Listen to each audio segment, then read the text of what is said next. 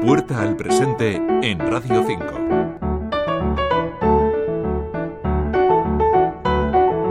Todos hemos escuchado noticias como esta. ¿Qué se puede hacer en este momento? Desde Médicos Sin Fronteras lo que estamos pidiendo es un paro inmediato de las, de las hostilidades, ¿no? Tienen que, que, que conseguir un alto al fuego, tiene que parar esta masacre indiscriminada de población civil. Están matando de manera indiscriminada, mayoritariamente, a mujeres y a niños, ¿no? Hemos sobrepasado ya los 7.000 muertos.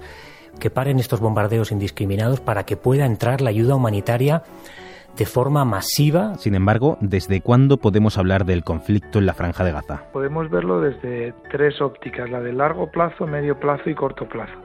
Si nos vamos a largo plazo, es un conflicto que lleva fraguándose cientos de años. Me diría que hasta desde Abraham, ¿no? Ismael, Isaac. Sergio García, Universidad Pública de Navarra. Luego una, una perspectiva pues a, a medio plazo nos situaría en, en la, el establecimiento del Estado de Israel en, en 1948, eh, y porque desde allá la tensión, digamos, con, con, con, los árabes que estaban en esa zona, pues se ha ido acrecentando. ¿no? Es aquí donde abrimos esta puerta al presente.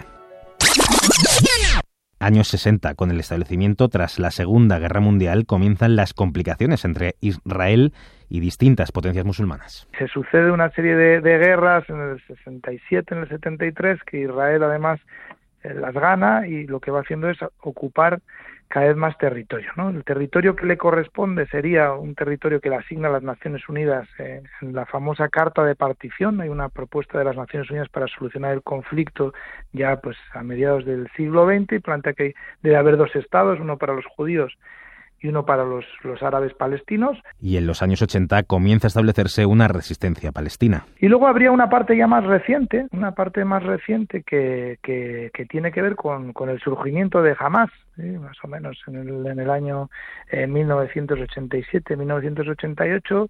Eh, emerge Hamas como organización, eh, como organización islamista, eh, con una relación pues ambigua con el Estado de Israel, porque aunque jamás tenía su propio ideario que establecer un Estado palestino ocupando todo el territorio eh, que ocupaba Israel, negando la, la, la, legitimidad del Estado, pues al final el Estado israelí parece que en algún momento podría haberle interesado tener dos grupos que representan dos perspectivas diferentes de lo que es Palestina. Estos son Al-Fatah y Hamas. Al-Fatah, un grupo más secular socialista, y Hamas, un grupo más, más islamista, pero esa relación, eh, si en algún momento tuvo algo de, de sintonía, que yo diría que, que muy poca, eh, sin duda, a medida que iba avanzando el siglo XX, se dinamita porque pues jamás empieza a liderar un movimiento eh, violento en contra de Israel, con atentados, liderando las intifadas. Y ahora, con el modelo de dos estados, se plantea una solución, pero continúan las dificultades en este ámbito. Por esa fragmentación que experimenta el pueblo palestino, porque no tiene historia de autogobierno unificada y porque la situación social y económica de Palestina es muy dura, ¿no? En, en, Gaza, pues los dos millones y pico de habitantes que están en esa zona han dependido de ayuda humanitaria. Trabajar allá es prácticamente eh, imposible, ¿no? Así seguiremos escuchando noticias como esta. Estamos en comunicación con Marta Lorenzo, que es directora de, de, la Agencia de Naciones Unidas para los Refugiados en Palestina, en Europa. Señora Lorenzo, ¿qué tal? Muy buenos días.